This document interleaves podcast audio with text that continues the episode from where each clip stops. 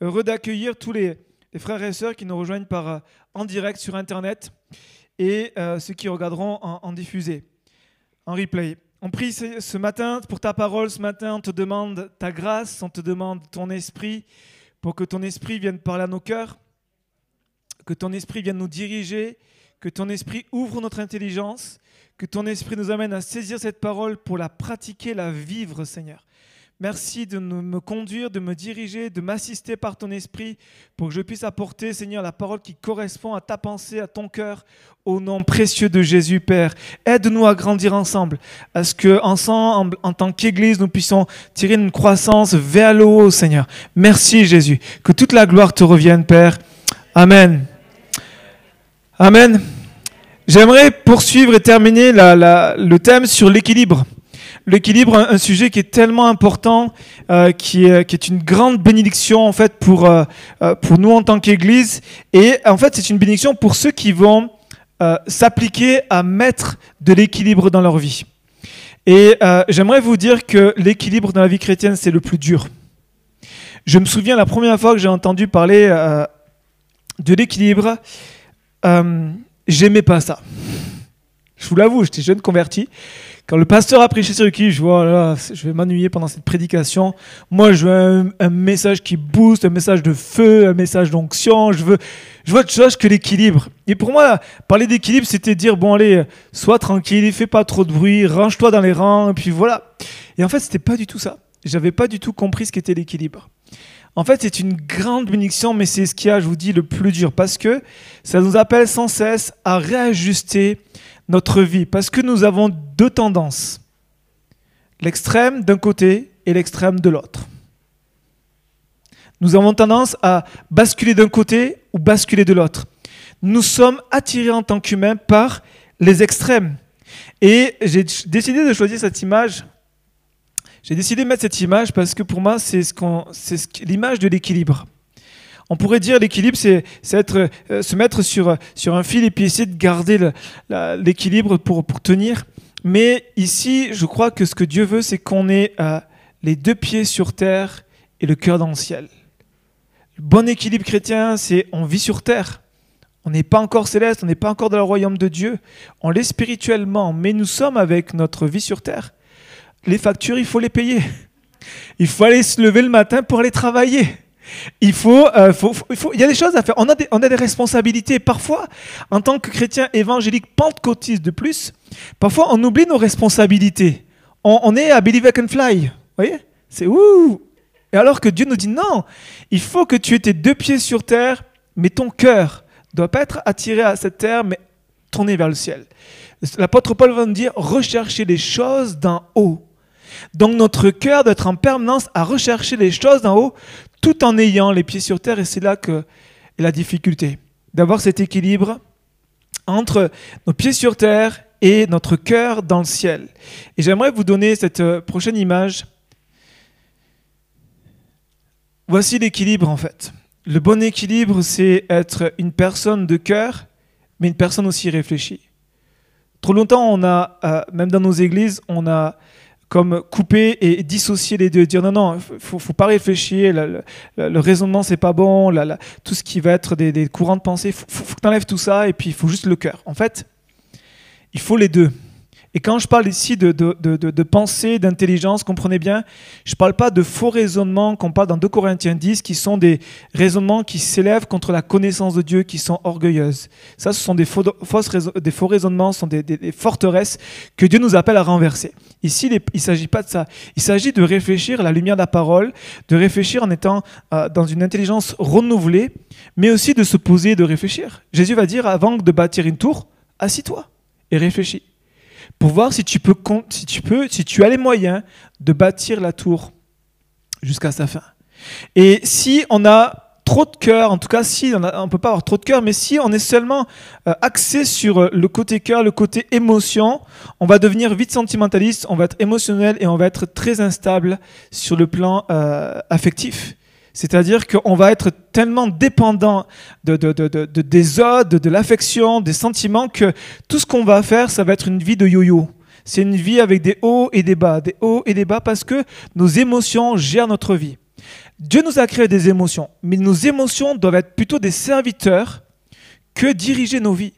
Il est faux de nos émotions. Dieu euh, nous a créé à son image, et quand il parle de nous créer à son image, c'est que Dieu a des émotions. On le voit dans la parole. Mais ces émotions ne doivent pas diriger nos vies, parce que lorsque l'émotionnel prend le dessus, on est facilement manipulable. C'est-à-dire qu'il y a des moments, même dans le monde évangélique, on dit réfléchis pas, juste les sentiments. Et le problème, c'est que quand on a des, personnes qui manipulent, on manipule les gens et ils ne se posent pas la question de dire réfléchis un petit peu, est-ce que ce qu'on te dit c'est censé? Alors que la Bible nous dit de réfléchir. La Bible nous dit de nous poser. Puis si seulement on est sur l'autre côté de, euh, de, la main, on est juste seulement cérébral, on va analyser tout, on va avoir du mal à lâcher prise, on va devoir tout contrôler, et puis on, coupe tout. On n'a plus d'émotions. On laisse pas paraître nos émotions, on est, on est dur, on est froid, et puis pouf. Alors qu'il faut les deux. Dieu nous appelle avoir cet équilibre. Et je crois que le cœur de l'équilibre se trouve aussi, on l'a chanté tout à l'heure, dans la guérison. Parfois, on, a été blessé, parfois notre parcours de vie a fait qu'on a, reçu des coups, on a vécu des injustices, on a eu des combats, qui fait que ça crée en nous une blessure qui n'est pas encore pensée, guérie, et ça crée un déséquilibre en nous. Euh, si je commence, si, on, me, touche sur ma, ma jambe droite, je vais avoir un déséquilibre, je vais boiter. Je vais boiter. Il y a, une année où j'ai euh, manche qui, qui s'est déboîté et, ce qui fait que j'ai l'impression d'être Jacob, de marcher comme. Vous voyez Je boitais parce que j'avais un déséquilibre, j'avais une blessure. Et je crois que Dieu nous appelle à vivre une guérison pour avoir une vie équilibrée. Parce que, en tant que chrétien, être équilibré est un puissant témoignage. Je crois fermement que si on est une église équilibrée, on va être un témoignage vivant et puissant dans ce monde complètement déséquilibré, poussé aux excès et attiré par les extrêmes. On va, je vais reprendre un petit peu, on a besoin d'équilibre sur notre vie personnelle, notre vie familiale, notre vie sociale, vie professionnelle, euh, vie d'église. Et la vie spirituelle traverse chacun de ces domaines. Euh, la parole de Dieu doit traverser chacun de ces domaines. Et nous, nous avons tendance à aller dans les extrêmes. Je vais donner plusieurs exemples.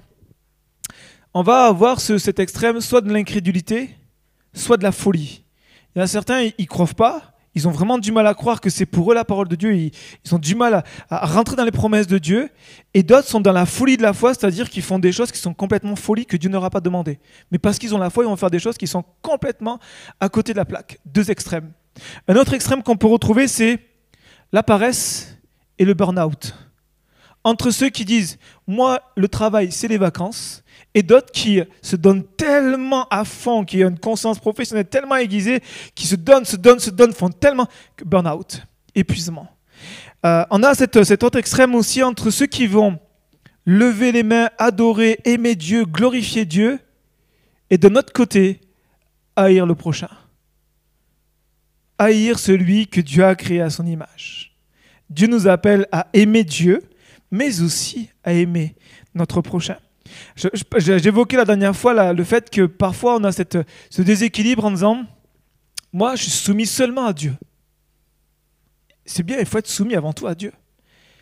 Mais on rencontre parfois des gens qui disent, moi je suis soumis à Dieu, mais je, je suis un rebelle, je suis insoumis aux hommes que Dieu a placés au-dessus de moi, les autorités, quelles que soient les autorités que ce soit dans l'église, que ce soit dans le monde professionnel, que ce soit dans la vie courante, on, va être rebelle. Et Dieu nous dit, non, il y a un problème, déséquilibre. Tu es soumis à Dieu, mais tu dois être soumis à Dieu, tu vas être soumis aussi aux hommes. On a aussi parfois ce déséquilibre entre cette vie chrétienne, entre cette vie où on est humain et cette vie où on a la divinité en nous. Parfois, on va tellement axer sur on est humain, on est humain, ce qui fait qu'on ne tend jamais vers des choses spirituelles, jamais vers les, promesses, vers l'identité qu'on a en Christ. Et d'autre côté, on a ce côté où on, tend vers la divinité, les divins, divins, divins, oubliant qu'on est humain. En fait, mes amis, on n'est pas divin. On sera divin seulement dans le ciel. On reste, l'apôtre Paul disait, qui me libérera de ce corps charnel? Et on a besoin de réaliser qu'il faut un équilibre. L'équilibre, avec le fait d'évangéliser le monde entier et être un, mauvais témoignage au sein de sa famille.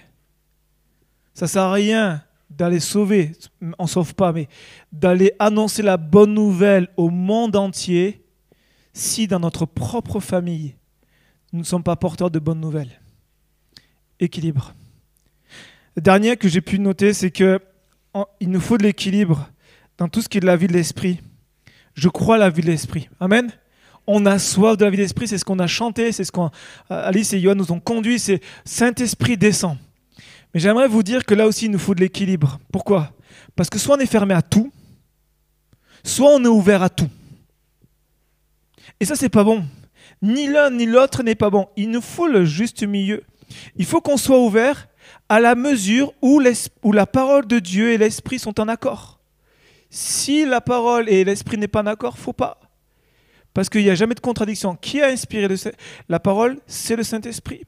Donc il peut jamais être en contradiction. Donc, mes amis, frères et sœurs, Église, il faut de l'équilibre et nous devons travailler à cela, à ce que notre vie soit pleinement équilibrée. Et je crois que le plus gros danger dans nos églises, ce qui nous guette le plus, c'est le laxisme ou le légalisme. Là où nous devons combattre dans nos églises, c'est que nous avons deux penchants. Soit on est laxiste, on est tolérant, c'est pas très grave, au nom de l'amour, il faut aimer, ainsi de suite. Donc on, ouvre toutes les portes, on, fait des compromis, on est dans un mode, ben, c'est l'amour qui prime, mais c'est pas l'amour selon Dieu, c'est l'amour sentimental. Donc on va être tolérant, et puis on dire c'est pas très grave, et puis il faut pas juger, et ainsi de suite. Ça c'est du laxisme. Et l'autre côté, c'est l'égalisme. C'est t'as pas le droit, c'est interdit, il faut puis, et puis c'est et puis on va commencer là à juger, mais pas juger comme Dieu nous le demande. On va juger les personnes. Alors que Dieu nous demande de juger les actes, pas de juger les personnes. Et ces deux tendances touchent notre Église. Je vous donne un exemple. Imaginez, ici au milieu de nous, dans notre Église, nous avons quelqu'un qui rentre pour la première fois. Et nous savons, parce qu'il a fait la une des journaux, c'est un pédophile. Ok, il a été jugé, il est parti en prison, il a il a, fait sa peine, il a purgé sa peine, d'accord? Donc il est libre, d'accord? Il est libre et il vient au milieu de nous. Deux tendances, laxisme ou légalisme. C'est-à-dire que face à une personne comme ça, je prends, là j'ai pris un cas extrême, vous êtes d'accord hein? Face à un cas comme ça, nous avons ces deux tendances-là. Et direct dans vos pensées, vous, vous réagissez d'une manière ou d'une autre. Et l'équilibre est difficile c'est que faut être prudent, mais en même temps innocent. C'est-à-dire qu'on est, d'accord, euh, euh, on ne le mettra pas chez les enfants. Vous comprenez ça? Mais en même temps, on va pas le condamner et dire tu te restes assis, tu bouges pas. Comprenez? S'il a fait une conversion en Christ et ainsi de suite. Mais il faut, il faut de l'équilibre. Regardez comment a été Jésus. Femme prise en flagrant délit d'adultère. Jésus a dit Je ne te condamne pas, va et ne pêche plus la grâce et la vérité. Et ça, mes amis, c'est ce qui est le plus difficile dans la vie chrétienne. Parce que nous avons tendance à partir d'un côté ou de l'autre. Et pourtant, Dieu a créé un monde parfaitement, un univers parfaitement équilibré. Et j'aimerais vous partager deux, trois choses avant de, rentrer dans le vif du sujet. C'est que les galaxies, le système solaire, tout ce que Dieu a créé est dans une parfaite harmonie. Et euh, prenons l'exemple de la création de notre planète Terre. Est-ce que vous savez à quelle vitesse tourne la Terre sur elle-même? Ne regardez pas sur Google, imaginez c'est la Terre ça. À quelle vitesse, je prends un spinner pour qui vient de se casser. À quelle vitesse Oh, je vous l'avoue, hein, moi je ne le savais pas avant d'aller chercher sur Google. À quelle vitesse tourne la Terre sur elle-même? Latitude de la France. Elle tourne 1000 1100. Bravo. On peut applaudir Yannick parce que là, euh, intelligent, monsieur Widge. Ok. La Terre, écoutez bien, la Terre, notre Terre là en ce moment, elle tourne à 1100 km. Ok, pause. Est-ce que vous sentez bouger quelque chose? Extra. Moi, quand j'ai. Écoutez, quand j'ai bugué sur ça, je me suis arrêté sur ça, j'ai contemplé Dieu, j'ai glorifié Dieu, je fais Seigneur, tu es trop fort. Je ne sens pas une seule vibration de mouvement dans mon corps. Ça ne bouge pas. si, si, jamais ça bouge dans votre tête, ok, euh, on va appeler les pompiers, mais sinon, ça ne bouge pas.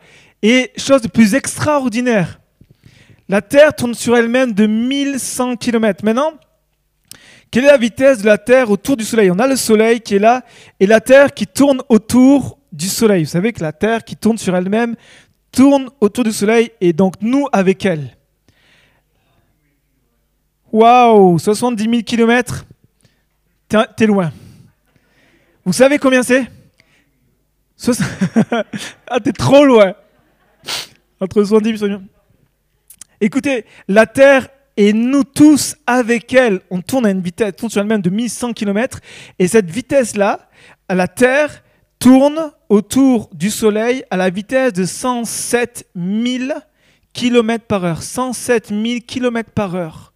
C'est-à-dire 29,78 km toutes les secondes. Vous comptez 1, paf, on a fait 29 km. 2, 30, km. non, 60 km, pardon. Et ainsi de suite. Et là, on fait la vitesse à laquelle on va et on ne ressent rien. Équilibre parfait, loi de gravité et tout ce qui s'ensuit fait que aujourd'hui, on vit dans un monde qui tourne à une vitesse folle, mais nous ne ressentons aucun effet. Pourquoi? Parce que tout ce que Dieu a créé est un parfait équilibre. Imaginez que Dieu n'avait pas permis ça. Vous imaginez, on serait, on serait dans tous les sens, ce serait le chaos dans le monde. C'est un truc de fou, quoi. Mais Dieu, dans toute sa création, et lorsqu'on regarde juste la terre, c'est juste extraordinaire. De dire, en fait, Seigneur, ça, va à une vitesse folle, là. On vit dans un monde, on vit sur une planète qui tourne à plus de 100 000 km sur elle-même et elle va à, plus de 107 000 km par heure autour du Soleil et on ressent rien. Et parfois on est là, on dit, je m'ennuie. Non mais c'est vrai, des fois je dis, je m'ennuie puis je trouve ça vide. Et puis juste regarde, regarde, regarde comment Dieu a créé les choses. Et ça va t'amener à, contempler et à glorifier le Seigneur. Mais voilà, nous vivons dans un monde déséquilibré parce que la chute de l'homme a fait que on a en fait rentrer le déséquilibre. Le péché a complètement déséquilibré notre relation avec Dieu, avec les hommes et avec notre environnement. Et c'est pour ça que en Jésus-Christ, Dieu a créé toutes choses nouvelles en Jésus-Christ et il nous appelle à trouver l'équilibre en Christ, avec Christ, pas par nous-mêmes, mais avec le Seigneur. J'aimerais regarder avec vous ce texte dans Ecclésiaste Venez avec moi dans Ecclésiaste chapitre 3 versets 1 et 11. Ecclésiaste chapitre 3.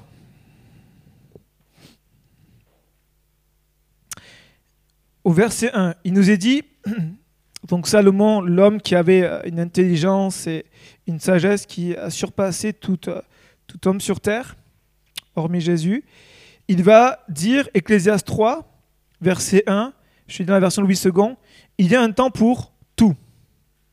Boum, c'est posé.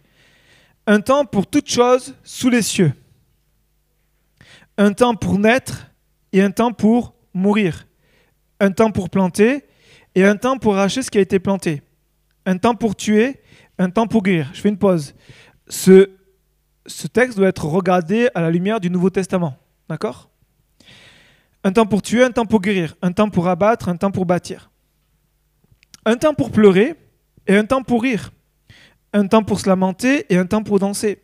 Un temps pour lancer des pierres et un temps pour ramasser des pierres. Un temps pour embrasser et un temps pour s'éloigner des embrassements. Un temps pour chercher et un temps pour perdre. Un temps pour garder et un temps pour jeter. Un temps pour déchirer et un temps pour coudre. Un temps pour se taire et un temps pour parler. Un temps pour aimer et un temps pour haïr. Un temps pour la guerre et un temps pour la paix. Quel avantage celui qui travaille retire-t-il de sa peine j'ai vu à quelle occupation Dieu soumet le Fils de l'homme. Il fait toutes choses bonnes en son temps. Même il a mis, le cœur, il a mis dans le cœur de la pensée de l'éternité, bien que l'homme ne puisse pas saisir l'œuvre que Dieu fait, du commencement jusqu'à la fin.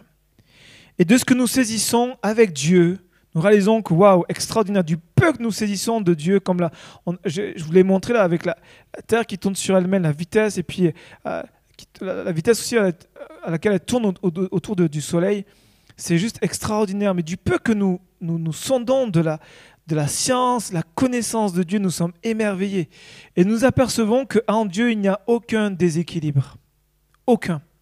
Et j'aimerais vraiment vous encourager dans la saison dans laquelle vous vivez, c'est que Dieu, s'il vous fait rentrer dans une saison, c'est que Dieu est sage, il équilibre certaines choses. Parfois des saisons de, d'hiver qu'on traverse qui sont dures, qui sont compliquées. viennent équilibrer une saison qu'on a connue, qui était une saison peut-être de printemps ou d'été. Et Dieu est un Dieu sage, et j'aimerais vraiment nous encourager à ce qu'on puisse lui faire confiance parce qu'il équilibre tout sur la ligne du temps. Il fait toutes choses belles en son temps. Maintenant, j'aimerais regarder une, une illustration qu'on avait partagée, j'aimerais poursuivre. Tu peux nous mettre la prochaine diapo, s'il te plaît? Voilà. En fait, l'équilibre, c'est comme cette balance, avec donc la balance Roberval qui a, a trois choses le socle, le les plateaux et l'aiguille. En fait, pour, euh, on doit, pour trouver l'équilibre, avoir le même poids de chaque côté. Ce qui nous permet en fait de savoir si c'est équilibré, c'est l'aiguille. Pour dire, pointure zéro, c'est que c'est bon, c'est équilibré. Maintenant, on a vu la semaine, euh, il y, a plutôt trois semaines, on a vu que l'aiguille, c'est Jésus. Notre repère, notre référence, notre modèle par excellence, c'est Jésus. On a vu que Jésus était parfaitement équilibré et qu'il est notre modèle, qu'il a pour nous montrer cet équilibre euh, de vie euh, avec grâce et vérité, innocence et prudence, soumission à Dieu et soumission aux hommes. Et j'aimerais ce, matin poursuivre et vous dire que, en fait, le socle, ça représente notre vie sur terre. C'est-à-dire que dans le ciel, plus besoin de balance. Lorsqu'on sera dans le paradis, on sera parfaitement équilibré. On n'aura plus ce problème déséquilibre. On sera dans une parfaite relation avec Dieu. On sera parfait et ce sera extraordinaire parce que plus besoin de réajuster. On n'aura plus ce souci de dire est-ce que c'est trop, pas assez? On sera dans la paix. Une paix qui est juste indescriptible. Et le socle, c'est ce qu'on a, cette vie sur Terre, c'est notre vie. Maintenant, les plateaux. Le premier plateau qu'on a, ce sont les choix que nous faisons.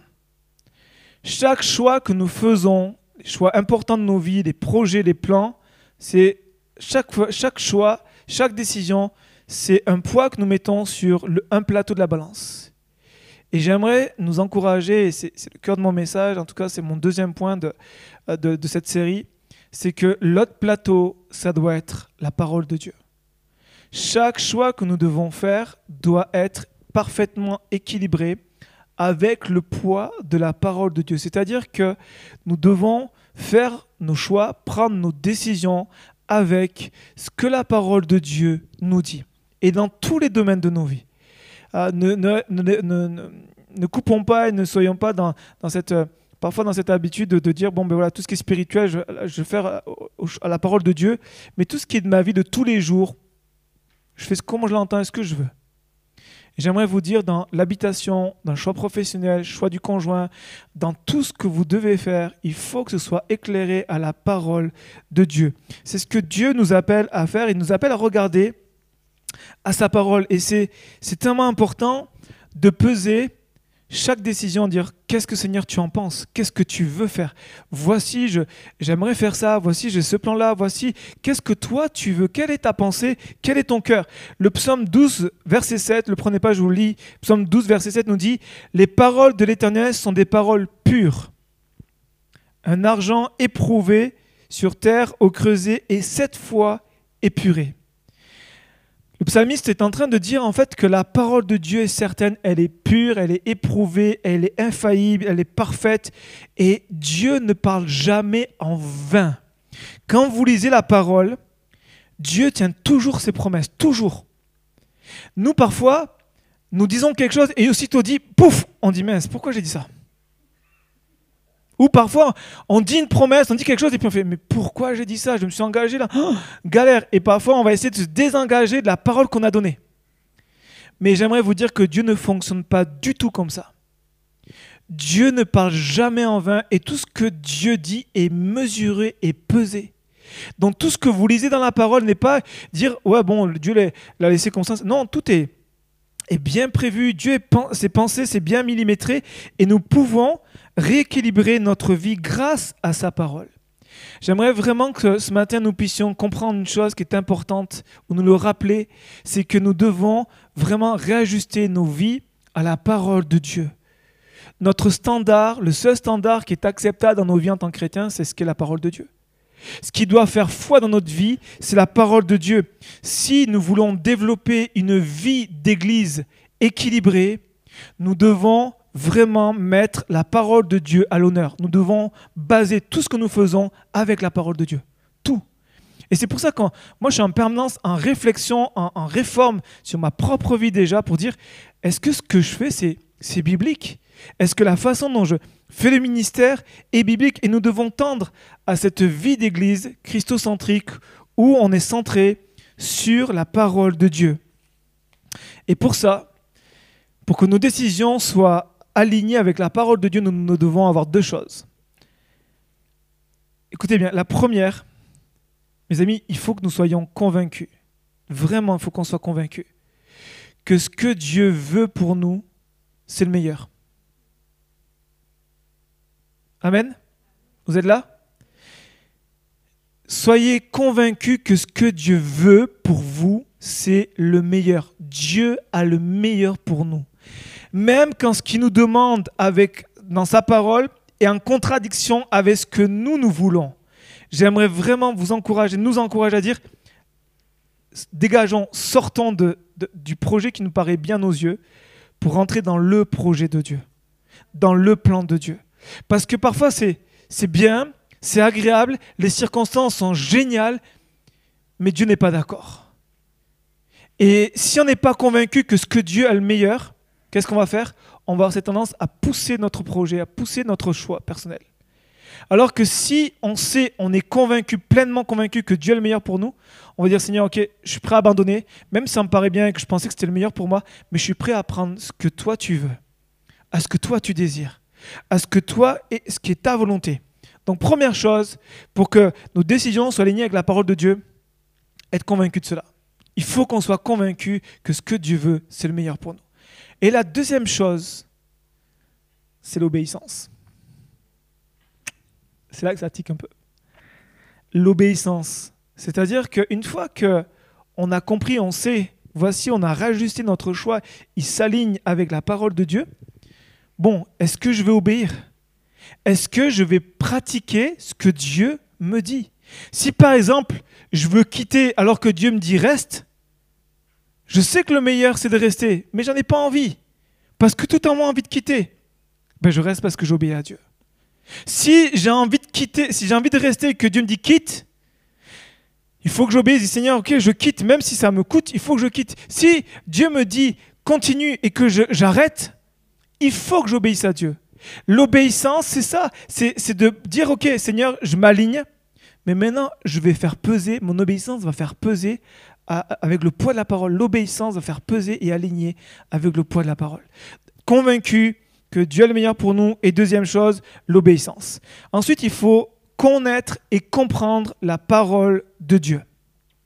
C'est-à-dire que l'équilibre vient aussi avec la connaissance et la compréhension qu'on a de la parole. Parce qu'on peut faire dire à ce livre-là n'importe quoi est ce qu'on veut. Vraiment. Et euh, je prends un exemple. La parole nous dit, lorsqu'il y a une prophétie, examine. C'est-à-dire que ne prends pas tout comme parole d'évangile. Ça, c'est ça, c'est la parole de Dieu. Mais ce qu'on va te dire, une parole prophétique, une parole sur ta vie, il faut que tu l'examines. Mais d'un autre côté, il y a aussi l'autre chose, c'est ne méprise pas. Parce que parfois, on veut tellement examiner qu'on va mépriser les prophéties. Et de l'autre côté, la parole nous dit, ne méprise pas les prophéties. Il y a des gens aujourd'hui qui sont mariés avec des personnes parce qu'on leur a dit, voici ton conjoint. Ça, c'est juste la folie. C'est pas de la foi, ça. C'est de la folie. Examine. Examine. Personne ne doit te dicter ce que tu dois faire à travers une prophétie. Ça s'appelle la manipulation spirituelle. Il faut que tu examines. Est-ce que la parole, qu'est-ce qu'elle dit la parole? Est-ce que ce qu'on me dit, ce qu'on ce m'enseigne aussi, est conforme à la parole de Dieu? Après, un autre sujet. Pour connaître la parole de Dieu, pour donner l'équilibre. Au sujet de l'alcool. Sujet de l'alcool. Est-ce que, pasteur, un chrétien, il peut boire ou pas de l'alcool? Bon, En fait, euh, je ne vais pas te dire oui, je ne vais pas dire non. Je dis qu'est-ce que dit la Bible? On ouvre la parole qui va être notre poids, qui va nous donner l'équilibre. La parole dit quoi? Fuis l'ivresse, ne vous enivrez pas de vin. L'ivresse est un péché. Si tu t'enivres, tu t'alcoolises à outrance, c'est un péché. Mais la parole de l'autre côté nous dit, mais qu'est-ce qu'a fait Jésus? Il a changé l'eau en vin. Il y a d'autres choses où la même l'apôtre Paul va dire à Timothée, prends un peu de vin. Donc, ça c'est un sujet de conviction. Celui qui ne boit pas d'alcool, il n'est pas en train de pécher. Celui qui boit de l'alcool ne pêche pas à partir du moment où il n'y a pas d'ivresse, comprenez? Donc en fait, l'équilibre se trouve toujours avec la connaissance, compréhension de la parole. Notre question, pasteur, un chrétien il a le droit de fumer ou pas? Parce que moi j'ai jamais vu dans la Bible tu ne toucheras pas la cigarette. J'ai vu tu toucheras pas la femme de ton voisin, mais j'ai pas vu tu toucheras pas la cigarette Marlboro, Camel ou je sais pas trop quoi. Bah en fait, dit quoi la parole? La parole elle dit quoi? Elle dit vous êtes le temple, votre corps est le temple du Saint-Esprit. Ben non, c'est quoi le temple du Saint-Esprit? Regardons à ce que Dieu a créé le temple. On va regarder le temple. Vous avez remarqué que dans le temple, il n'y a pas de cheminée? Il n'y a pas de cheminée dans le temple. Bon, mais Seigneur, je comprends que fumer, c'est pas quelque chose qui est bon. Et au-delà de ça, on sait que fumer, c'est, ça, vient tuer notre corps, donc c'est quelque chose que... Maintenant, Dieu nous donne tellement de, d'équilibre sur tout notre quotidien, les excès de table, sur tout ce qui va être notre vie, les relations humaines, euh, relations amoureuses, sur notre vie en tant que parent, notre vie en tant qu'enfant. Bref, Dieu nous donne tout ce qu'il faut pour avoir une vie parfaitement équilibrée pour le glorifier. Maintenant, j'ai un texte pour vous qui est un texte clé sur l'équilibre. 1 Corinthiens chapitre 10 verset 23. 1 Corinthiens 10 verset 3 nous dit tout est permis. Génial. Génial. J'aime trop être chrétien. Tout est permis. Alléluia. Ça y est. Ce soir, c'est dommage les boîtes de nuit sont fermées, mais euh, voilà. Tout est permis, mais c'est là qu'on se dit, il manque quelque chose. Mais tout n'est pas utile. Donc, quand on n'a pas une bonne compréhension de la parole, on dit tout m'est permis. Génial. Mais là, il faut continuer. Mais tout n'est pas utile. Tout est permis, et il va enfoncer le clou, mais tout n'édifie pas. Donc tout ce qui n'édifie pas, tout ce qui n'est pas utile, il faut le bannir. Et puis Jésus nous dit de ne pas être esclave de quoi que ce soit. Donc il faut qu'on puisse avoir un juste équilibre. Et pour ça, il faut une compréhension de la parole. Et, malheureusement, trop souvent, on sort un texte de son contexte et on en fait un prétexte. Un texte sorti de son contexte est un prétexte. C'est-à-dire que parfois, on va sortir un texte de son contexte et on va tenter Dieu. C'est-à-dire qu'on veut tellement la chose, on veut tellement obtenir cette bénédiction de Dieu, et on trouve que Dieu va passer vite, on va pousser pour dire non, j'ai la parole. Alors c'est pas fait de manière consciente parfois, mais l'incompréhension du contexte fait qu'on prend ce texte et dit oh, mais Dieu m'a parlé. Et puis on va sortir ce texte du contexte et on va dire c'est une parole de Dieu et on va pousser pour que notre désir ou notre volonté se fasse non pas la volonté de Dieu. Je vous donne un exemple. Un jour, il y a un chrétien qui avait euh, envie de déménager, d'avoir une maison. Et là, il y a euh, une personne, et un frère ou une sœur, qui va dire Vas-y, go, mon ami, ce que tu fais, vends. tu es locataire, donc euh, fais tes bagages, dans ton préavis, fais tes cartons, et puis une fois que tu arriveras à la fin, que tu rendras les clés, Dieu te donnera un logement. Je lui dis, écoute, folie. Ah, mais est-ce que je manque de foi? Est-ce que non Là, c'est de la folie. Je dis, est-ce que tu as reçu une parole de Dieu? Non. Et j'aimerais vous dire que nous devons être équilibrés et fonctionner toujours avec une parole de Dieu. Avez-vous remarqué que Jésus va dire au jeune homme riche, vends tout ce que tu as, donne-le aux pauvres et suis-moi. Vous avez remarqué qu'il a dit ça à un jeune homme riche. Pourquoi Jésus donne cette parole aussi radicale Pour mettre de l'équilibre à ce jeune homme riche qui était radicalement attaché à ses biens matériels? Et nous, on sort ce texte de son contexte et on dit, oh, mais t'as pas la foi, vas-y, go. Non, attends, j'ai une femme, j'ai des enfants, j'ai des responsabilités, je ne peux pas faire n'importe quoi non plus. Et puis l'ennemi nous culpabilise, t'as pas la foi, t'es pas vraiment chrétien, t'es pas vraiment. Mes amis, stoppez ça, prenez la parole de Dieu, reprenez le contexte, ça dit quoi? Il faut que tout ce que nous faisions doit être vraiment avec la parole de Dieu. Sous le couvert de la foi, nous, parfois nous tentons Dieu. Dieu nous a pas dit, on va pousser pour que Dieu le fasse. Mais si Dieu ne l'a pas dit, il ne le fera pas. Et tout ce que nous devons faire, nous devons le faire avec la parole de Dieu. Je termine avec ça. C'est que ne, faites, ne faisons jamais rien si nous n'avons pas reçu une parole du Seigneur. Dans la, dans la parole. ou une, une prophétie qui est, vous examinez, c'est conforme à la Bible. Ne faites jamais ça. Pourquoi? Parce que c'est là qu'arrivent les erreurs. Et une fois qu'on a fait l'erreur, après, il faut assumer les conséquences. Et c'est compliqué parfois. Même si les circonstances sont géniales, même si il est beau, elle est belle, c'est magnifique, belle maison, euh, euh, beau métier, beau salaire, peu importe, même si les circonstances en dire en fait, waouh, Dieu ouvre les portes, c'est génial. Ne faites jamais ça sans avoir une parole de dire Seigneur, qu'est-ce que tu veux que je fasse? Est-ce que je dois le faire ou pas? Parce que vous mettez en péril votre vie spirituelle, votre vie de famille, votre vie de couple, plein de choses. Il y a, euh, il y a maintenant quelques, quelques années, même quelques mois en arrière plutôt, euh, lorsqu'on était sur une période de changement, on nous a proposé une église euh, et qui pourrait correspondre à notre ministère. On s'est dit, waouh, on est à visiter, grande église, 800 membres, centaines de jeunes, groupe d'ados génial. Et puis je me dis, waouh, ça correspond à, la fibre que, que, j'ai aussi au niveau ministère, jeunesse, ados, et puis aussi au niveau des enfants. On va visiter. Tout sur le papier était juste, waouh, extraordinaire. Mais aucune parole de Dieu j'ai cherché, on a cherché Dieu, dit Seigneur, donne-nous de vraiment comprendre ce que tu nous veux là ou pas. Est-ce que c'est ton plan, ta direction? C'est ce qui s'est passé? Pas de conviction du tout. Pas de parole de Dieu reçue. On a refusé. Et là où Dieu nous a conduits, c'est une église, donc sur l'opérette, 80 membres, et euh, pas de groupe de jeunes, pas de groupe d'ados, et qui humainement on se dit, la première réaction quand je l'ai eu, je l'avais partagé dimanche dernier à l'église, je dis, première réaction que j'ai eue, c'est non. quand on m'a proposé, je dis dans mon cœur, non. Mais c'est ce que Dieu m'a dit, Dieu m'a dit, ce qui compte, c'est pas ton ministère, c'est que tu ailles là où je te veux. Et ce qui compte pour nous, c'est pas de faire ce que nous on veut, c'est faire ce que Dieu veut, parce qu'il faut être convaincu que oui, tu es le meilleur. Et même si les circonstances, même si à vue humaine, tout ne semble pas aller bien. Ça paraît chaotique, catastrophique. Si Dieu vous y envoie, Dieu va être avec vous. Et ça va être une riche bénédiction. Ça ne veut pas dire que ça sera toujours simple. C'est-à-dire qu'il faut redresser parfois, il faut retrousser les manches et puis qu'il faut y aller, qu'il faut combattre. Mais on va grandir spirituellement, on va glorifier Dieu. Et puis c'est surtout qu'on est assuré que Dieu est avec nous parce qu'on est dans le plan de Dieu. Ne faisons jamais rien sans la parole de Dieu. La parole de Dieu doit être toujours notre équilibre. Et pour ça, nous devons apprendre à l'aimer, à la chérir et à la mettre en pratique. Amen. On termine par la prière. Seigneur, merci pour ta parole, qui est la vérité, qui nous enseigne que nous avons tellement besoin d'elle pour équilibrer notre vie, pour que notre vie soit à ton image et puisse te glorifier.